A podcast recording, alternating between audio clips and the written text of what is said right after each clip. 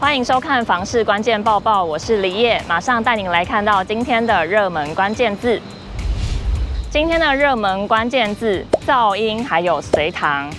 艺人隋棠最近是爆出了二邻居风波，被邻居控诉他时常发出噪音扰邻，而且多次的劝说沟通都没有效。不过隋棠也在脸书澄清，还原了事情的整个经过。他说邻居是歇斯底里，长期骚扰。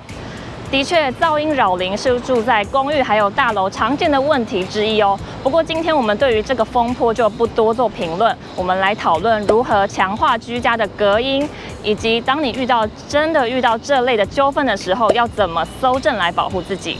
建筑师林渊源认为，噪音隔绝的装潢可以分为楼上还有楼下两种不同的做法，一起来听听看他怎么说。我们可以从天花板。如果以楼下那一户的话，我们可以，呃，楼下那一户去做天花板。天花板的那个内部呢，如果可以加一些这个隔音材，啊、那可能会比较好。那什么隔音材呢？就比方说像那种比较是多孔性的材质，比方说我们有时候会看到隔音软垫的那种材质，好、哦，那或者有时候呃会采取像是比较厚的这个矽酸盖板。啊，那都会呃有办法透过这一层这个天花板啊，来跟呃楼上这个这个噪音可以有有一定程度的这个降低它的噪音干扰。那当然还有就是说，呃，如果是以楼上那一户来讲，可以从它的这个地板上的材料去做这个改善，比方说它可以。呃，加一层这个缓冲垫，一般我们业界常会选用用这个浮动式地板，是不是？就是浮动地式地板，就是它是一种高架地板，然后在这高架的这个呃五金铁件，它本身是有一些呃缓冲材质啊，可以让这个楼板上面这一户的所造成的这个震动噪音呢，可以呃降低它的噪音的干扰。如果说是这个。楼上楼下之间的噪音可能是透过这个空气传导，可能是从楼上的呃窗户呃，然后传到楼下窗户来，或者说传到楼下的楼上楼下阳台之间的这个噪音传播。那这时候可能就是可以靠这个气密窗，对，来去阻绝这个噪音。搜证方面，来听听看律师刘耀宏怎么说。不具持续性的噪音，例如宠物的吠叫声、楼上邻居的脚步声等等。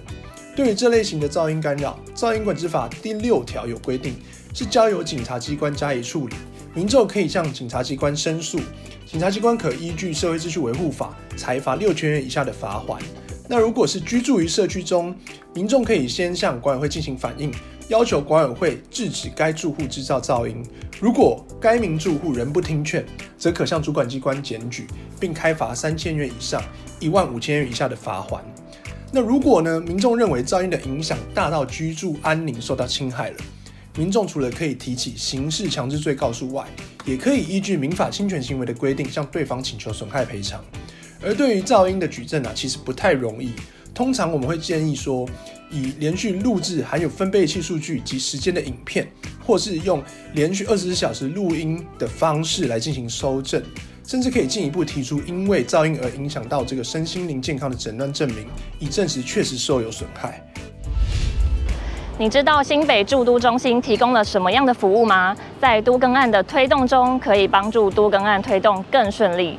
新北住都中心表示，开发商与住户之间信任度不足，整合利益谈不拢，或是社区整合难度高，开发商不愿投入心力与成本。另有部分更新会案件，常因住户对都更程序的专业不足，或不愿意先支付前期规划费，让案件停滞不前。此时具有行政法人身份的住都中心，可担任全案管理，提供社区一条龙服务，或担任都更顾问，以公正的第三方角色协助实施者与所有权人建立互信，进而使得都更案推动更顺利。退休之后要换屋，该怎么选择？要住在哪？还有换哪一种房子呢？台湾物业管理学会理事长郭继子表示，长者换屋时应掌握三大关键：包含选择新房子、小坪数以及熟悉之处。由于台湾老屋的规划不适合老人居住，因此最好是以新城屋为主。至于空间方面，建议独居长者居住的房间为一房十坪左右；若为夫妻同居，则以二十坪左右两房较舒适。再来就是颇为重要的选择，在自己熟悉的社区，以在地化思维思考，周遭环境熟悉，还要考量医疗照护单位、公园、捷运与公车的可及性，以及便利生活用品采买的商店、菜市场等设施。央行升息之后，有不少房东会涨房租来减轻自己的负担。不过，也有一些房东他是决定不涨房租，而是透过停掉第四台来省下一些费用。